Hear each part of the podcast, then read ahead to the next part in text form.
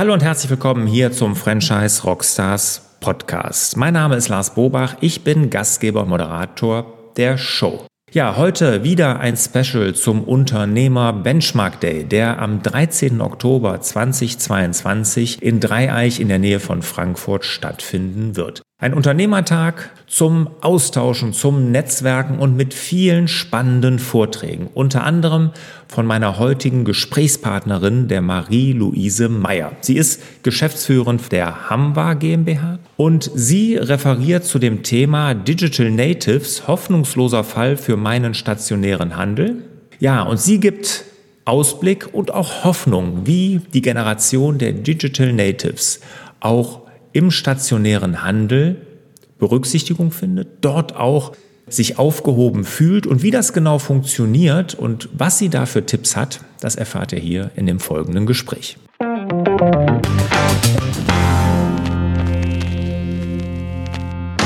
Marie, schön, dass du hier dabei bist bei den Franchise Rockstars. Ja, eine neue Folge zum Benchmark Day und du hältst ja einen Vortrag dazu und unter dem Titel Digital Natives, hoffnungsloser Fall für meinen stationären Handel. Gib uns mal so einen kleinen Sneak Preview oder Sneak Peek, wie man das nennt. Was beinhaltet der Vortrag genau? Ja, also vielen lieben Dank, Lars, dass ich heute äh, hier dabei teilnehmen darf. Und äh, ich freue mich auf jeden Fall schon sehr auf den Benchmark Day. Ähm, ich spreche da über Digital Natives und wir haben es provokant formuliert, also ob es wirklich ein hoffnungsloser Fall für den stationären Handel ist. Vielleicht äh, starte ich da einfach mal damit nochmal eben einmal für die Zuhörenden hier zu definieren, was denn überhaupt Digital Natives sind. Digital Natives ist so diese Gruppierung von Generationen, äh, die mit dem Internet groß geworden sind. Das sind zum Beispiel alle Generationen ab dem Jahrgang 1980. Da sortiert man das so ungefähr ein. Und äh, 2007 wurde ja auch das erste iPhone von Steve Jobs vorgestellt. Ähm, das ist eben, das sind prägende Einflussfaktoren auf diese Gruppierung der Generationen gewesen. Und da zeigt sich einfach in diversen Studien, dass die ein unterschiedliches oder unterschiedliche Verhaltensweisen haben und Erwartungen. Und die Frage ist so ein bisschen, wie kann der stationäre Handel darauf reagieren? da ist natürlich spannend zu sagen, okay, gerade wenn man sich so den Online-Handel anguckt, da wird total schon auf die Erwartungen eingegangen. Gerade die jüngere Kundengruppe, die, das beschreibt man als das Research-Shopper-Phänomen, die tendieren eben dazu, ihren Einkauf vorzubereiten. Das heißt, sie wollen Preise vergleichen, sie wollen wissen, was für Eigenschaften hat das Produkt, wie wurde es vor allem von anderen relevanten Kunden auch bewertet und somit bereiten sie sich eben vor. Und das macht zum Beispiel der Onlinehandel schon sehr gut. Und das fehlt so ein bisschen im stationären Handel, dass man sich mit dem Smartphone schon mal vorbereiten kann, sich entsprechend informieren kann, was ist wirklich an welchem Vertriebsstandort vorhanden. Und deshalb ist so ein bisschen die Frage, will man als stationärer Handel auf diese ganzen Anforderungen eingehen und wie kann man darauf eingehen? Und deswegen ist so ein bisschen die Frage, ist es auch wirtschaftlich attraktiv? gerade wenn man so im Onlinehandel guckt, ich habe selber mal damals im Rahmen meines Studiums in einem Schuhlager hier in Osnabrück gearbeitet und war eigentlich erschreckend für mich, wie viele Schuhpaare von denen, die ich kommissioniert hatte, tatsächlich ein paar Wochen später wieder von mir in das Regal zurücksortiert werden mussten. Das ja. ist natürlich wirtschaftlich auch eine Herausforderung. Und da muss man jetzt einfach schauen, die Digital Natives stellen jetzt seit 2020 natürlich die stärkste Kaufkraft, also repräsentieren diese. Man kann die natürlich nicht außer Acht lassen, aber die Frage ist ein bisschen, wie kann der stationäre Handel tatsächlich darauf reagieren? Und da möchte ich so ein paar Chancen und Möglichkeiten in meinem Vortrag eben beleuchten. Okay, und ich höre schon raus aus deinen äh, Zwischentönen und so, dass es kein hoffnungsloser Fall ist, dass man sich darauf vorbereiten kann. Und da gibst du dann ein paar Ausblicke. Du hast schon einen genannt, ne, das wie dieses Pre-Shopping, dieses Phänomen, dass man sich vorbereitet. Ne, da kann man sich sicherlich besser aufstellen. Kannst du noch so ein, zwei weitere Dinge nennen, auf die du eingehen wirst? Ja, also ich werde auf jeden Fall die Vertriebsform des Omnichannel Retailings nochmal ein bisschen näher erläutern, also wie es eben möglich ist für den stationären Handel mehrere Vertriebs- und Informationskanäle auch miteinander zu vernetzen und nahtlos miteinander zu verzahnen. Da werde ich auch ganz kurz auf den Social Commerce eingehen. Das ist ja jetzt gerade so ein Trend, der eher aus dem asiatischen Raum jetzt auch nach Europa überschwappt, wo man eben dann auch Social Media und E-Commerce bewusst miteinander vernetzt. Und ich bin mir ganz sicher, dass das eben auch für den stationären Handel klappen kann, dass wir ähm, eine Möglichkeit bieten können den Kunden, dass sie sich eben auch über Produkte, die es im stationären Handel zu erwerben gibt, auch austauschen können.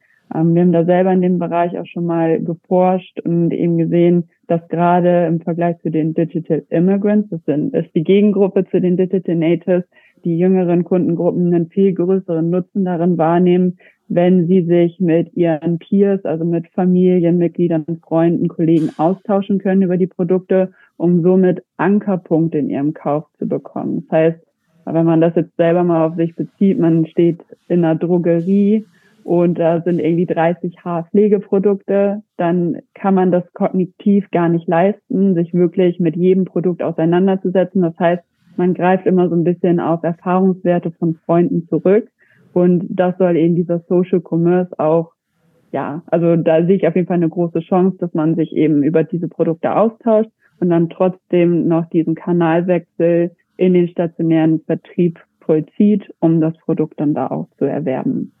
Und ähm, ein großer Service vielleicht noch das oder der Click and Collect Service, so dass man eben da auch nochmal explizit die Möglichkeit hat, den äh, digitalen Vertriebsweg eben auch in den stationären Handel zu implementieren, um da dann eben auch einen ortsunabhängigen und zeitunabhängigen Einkauf für die jüngeren Kundengruppen zu ermöglichen. Also Click und Collect, also ich kaufe sozusagen und hole es dann, also online und hole es dann in der Filiale, in dem Geschäft dann, dann ab. Jetzt würde mich genau. noch interessieren, Marie, wie bist du denn jetzt dazu gekommen, dich mit diesem Thema überhaupt zu beschäftigen? Ja, das hat die äh, Wurzeln in meinem Wirtschaftspsychologiestudium. Ich habe in Osnabrück Wirtschaftspsychologie mit dem Schwerpunkt Marketing und Marktpsychologie studiert, habe dann meine Bachelorarbeit damals explizit bezogen auf Food-Service-Betriebe wie Bäckereien formuliert und habe da eben die digitalen Interaktionspotenziale untersucht, die Kunden äh, wahrnehmen könnten, was spannend wäre. Das war kurz vor Corona, als die Pandemie begonnen hat. Da kannte noch keiner Click and Collect, aber danach war es in allerlei Munde. Mhm. Und da zeigte sich gerade, dass da eben ein großes Potenzial bei den jüngeren Kundengruppen ist, gerade bei den Digital Natives, dass die einen viel größeren Nutzen darin wahrnehmen, wenn eben beispielsweise auch ein Traditionsbetrieb wie eine Bäckerei einen Click-and-Collect-Service anbietet. Und genau, so habe ich mich dann nach und nach immer weiter in dieses Thema reingelesen und äh, ja, bin ich da auf allen Kanälen irgendwie unterwegs, um dann möglichst viel Informationen zusammenzusuchen. Ja, und jetzt hast du ja auch ein eigenes Unternehmen dazu gegründet. Ne? Also, das hast du ja auch gemacht. Aber du kommst ja aus dem landwirtschaftlichen Bereich. Das ist ja schon ein ganz schöner Spagat. ja, das stimmt. Vielleicht erstmal zu der Landwirtschaft. Also ich komme von einem kleinen landwirtschaftlichen Betrieb in der Nähe von Bremen. Irgendwie hat es mich dann aber trotzdem ähm, noch so zum Studieren gezogen war einfach spannend, nochmal so ein bisschen mehr diesen betriebswirtschaftlichen Aspekt auch mit reinzubringen. Äh, Gerade Landwirtschaft ist aktuell auch schwierig. Also mein Herz schlägt da trotzdem auch für, aber ja, ist irgendwie einfach so, durch das Studium haben sich neue Wege aufgetan und äh, so bin ich jetzt, warum auch immer, in der Software-Szene gelandet. Also privat bin ich eigentlich eher technikavers, aber beruflich kann ich mich da eben auch für begeistern. Und deswegen haben wir letztes Jahr auch die Hamba GmbH gegründet, ein äh, Softwareunternehmen, das eben explizit digitale Lösungen für den Retail entwirft, unter anderem eben auch für die Food-Service-Branche wie die Verkehrsgastronomie und Bäckereien. Mhm. Und ich meine, das würde ja auch für so einen landwirtschaftlichen Betrieb im eigenen Hofladen auch funktionieren, oder? Ja, definitiv auf jeden Fall. Also das äh, fände ich auch sehr erstrebenswert. Jetzt momentan ist natürlich gerade so zu Beginn wichtig, dass wir eben auch schnell skalieren. Deswegen konzentriere ich mich jetzt schon eher eben auf Franchise-Betriebe. Also da soll das jetzt erstmal in die Richtung gehen, aber langfristig auf jeden Fall dann auch in den Hofläden vor Ort. Wunderbar. Marie, vielen Dank. Hast du uns einen guten Einblick gegeben äh, und dass es kein hoffnungsloser Fall ist. Auch diese Hoffnung hast du uns gegeben. Das freut mich natürlich als, als nicht Digital Natives. Was bin ich? Ein, ein, äh, ein Grufti oder wie nennt man das? Bitte? Äh, ein Digital Immigrant. Ein, Immigrant bin ich, alles klar. Ja, ein Einwanderer in das digitale Zeitalter. Ja, ja, okay. So, so fühle ich mich manchmal auch, aber sehr schön. Also vielen, vielen Dank dafür. Kommen wir zu den Schlussfragen. Bist du bereit? Ja, bin ich. Welcher ist dein Lieblingsrockstar? Da favoriere ich die Band Kraftklub. Welches Buch hat dich als Unternehmerin und als Mensch am meisten geprägt? Ja, da muss ich jetzt gestehen, ehrlich gesagt habe ich noch gar kein Buch wirklich im Bereich Unternehmertum gelesen. Ich äh, bin eben ein Digital Native, der sich hauptsächlich seine Informationen, Inspiration aus den sozialen Medien holt. Ich bin äh, viel auf LinkedIn, Pinterest oder eben auch bei Spotify, um mir da eben Podcasts anzuhören. Zum Beispiel bei Pinterest eine eigene Pinnwand mit Sprüchen, die ich mir zwischendurch mal zu Gemüte führe, um eben einfach so ein bisschen mich wieder auf mein Thema zu fokussieren. Da sind dann irgendwie so Sprüche drauf wie sell the problem you solve, not the product you have. Also eben da äh, ja, lasse ich mich inspirieren auf den Seiten. Okay, dann werde ich dir auf jeden Fall mein Buch mal schicken, damit du da demnächst, wenn dir diese Frage gestellt wird, vielleicht auch eine Antwort hast. ja, das ist super, gerne. ja, mache ich, mache ich gerne. Marie, vielen, vielen Dank und ja, ich wünsche dir ganz, ganz viel Erfolg bei deinem Vortrag auf dem Benchmark Day. Vielen lieben Dank, Lars. Ja, und ich wünsche dir und euch, meine lieben Zuhörerinnen und Zuhörern, wieder mehr Zeit für die wirklich wichtigen Dinge im Leben. Ciao.